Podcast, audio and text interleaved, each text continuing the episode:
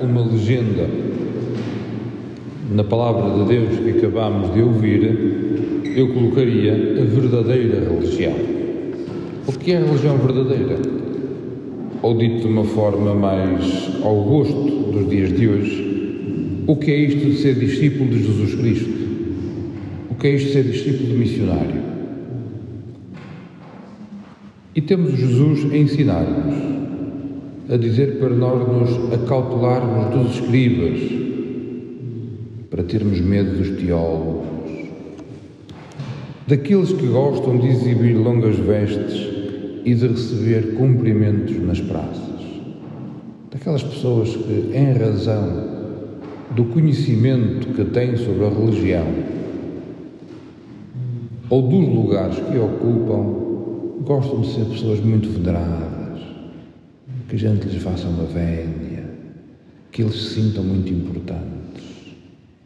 E esta importância acaba por se materializar pelos lugares que ocupam os primeiros lugares, para estar em lugar de destaque.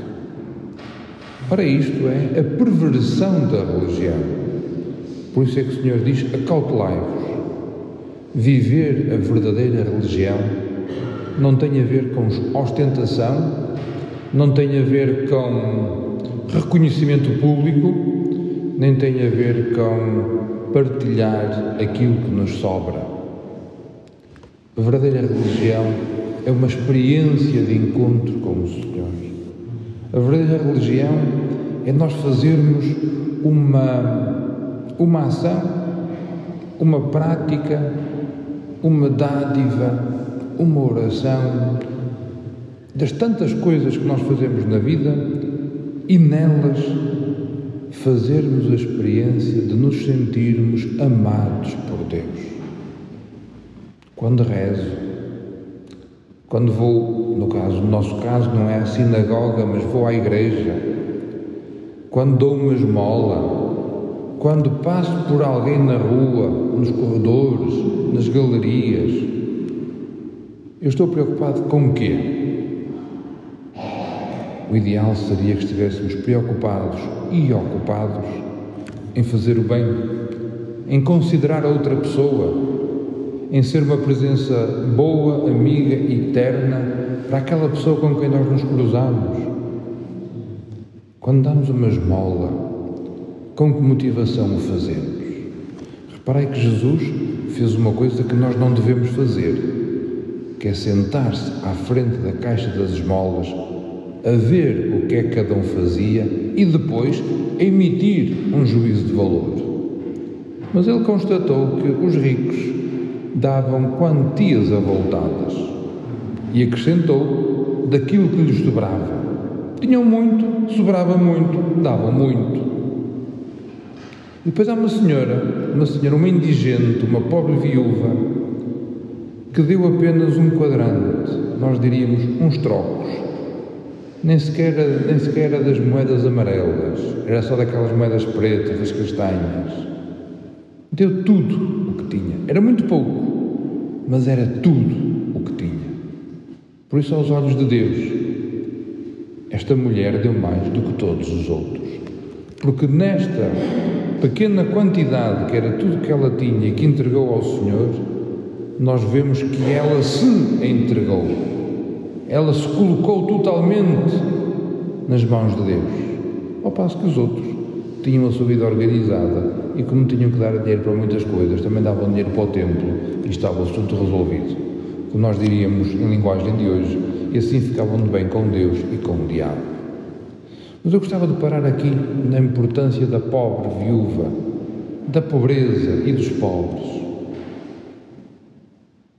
O Senhor diz-nos que pobres sempre os teremos. Recordai quando, quando Judas ficou muito zangado porque a Madalena lhe limpou uh, os pés e os perfumou um perfume muito caro e Judas diz, ah pai, era muito melhor que dessemos, que vendêssemos esse perfume e dessemos dinheiro aos pobres. E Jesus pobres, diz Jesus diz, pobres sempre os tereis. Agora eu não, não, não estarei sempre convosco. Pobres sempre os tereis.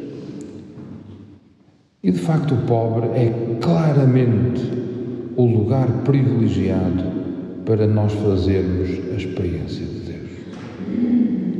Porque pobre que é pobre é aquele que sabe que para viver e sobreviver precisa dos outros. Pobre que é pobre é aquele que, do pouco que tem, porque sabe o que custa não ter, é capaz de partilhar. Pobre que é pobre é aquele que, diante de Deus, vive agradecido, porque tudo o que tem para viver é uma dádiva dos céus. Pois quando eu falo em pobres, não estou a falar apenas daqueles homens e mulheres que não têm dinheiro suficiente para viver durante o mês, daqueles homens e mulheres que se calhar nem uma casa têm para pernoitar. Estou a falar desses, mas também de todos aqueles que espero que nós nos incluamos nesse grupo, que somos pessoas que não vivemos organizados, motivados pelos bens materiais, mas sim pela alegria da dádiva e de louvar o Senhor. Porque só quando fazemos a experiência de ser pobres é que nós temos as condições necessárias para perceber a ação de Deus na nossa vida. Eu vou repetir. Só quando nós somos pobres é que temos as condições necessárias para perceber a ação de Deus na nossa vida. Ser pobre faz parte da condição imprescindível para vivermos a experiência de Deus. Com isto não quero dizer que ser pobre implique necessariamente despojar-nos de todos os bens.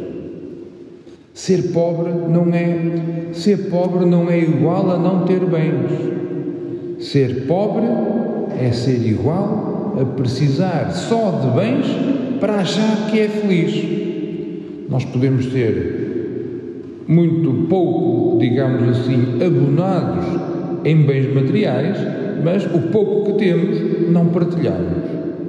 Ou podemos, em razão da família de onde viemos, do trabalho bem remunerado que tivemos, de alguma circunstância favorável na vida, ter muitos bens e mesmo assim viver com desprendimento, não estar preso a esses bens.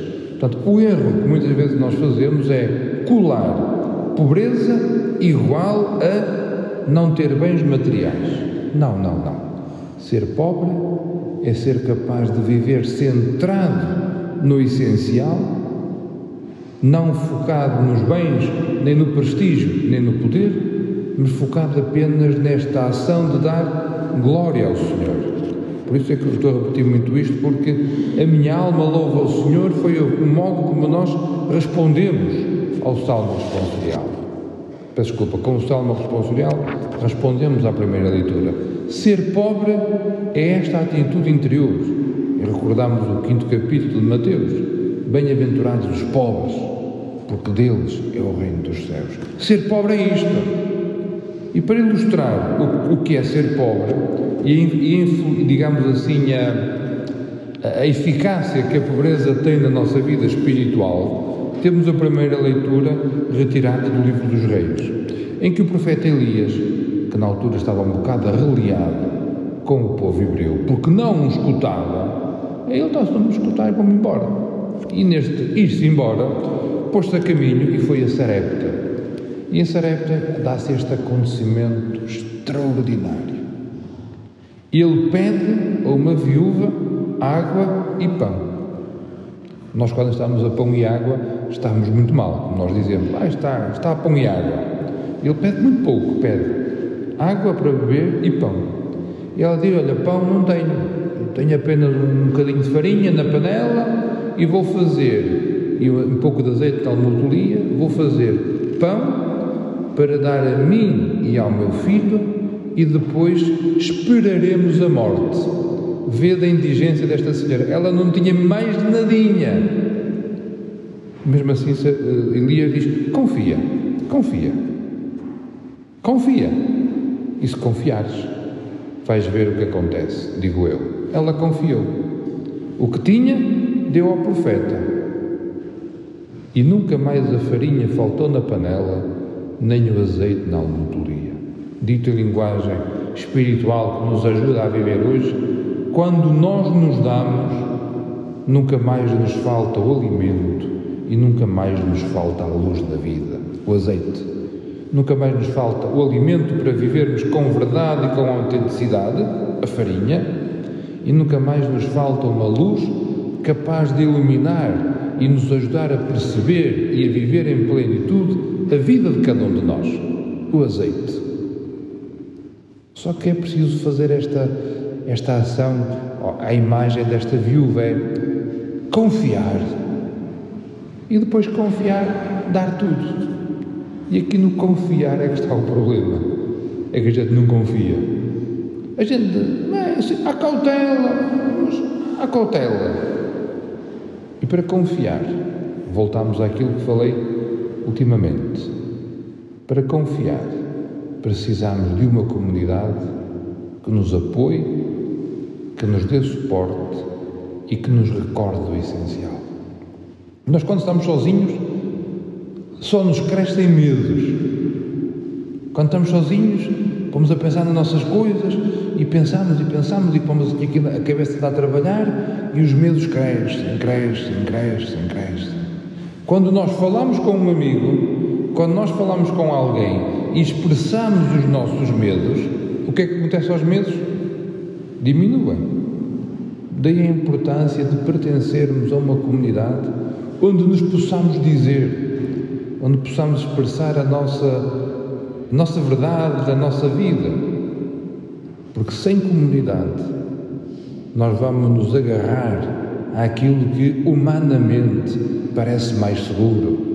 E parece mais seguro ter uma boa casa, ter uma boa conta bancária, estar relacionado com pessoas importantes. Parece, humanamente parece. Mas quando vivemos numa comunidade que vive o Evangelho, então percebemos que isso não é nada comparado com a certeza de sermos amados, de vivermos para os outros e nesta entrega aos outros fazermos a experiência de saber, não com a cabeça, mas com o coração e com a vida, que Deus também se deu, também se entregou em Jesus Cristo por cada um de nós.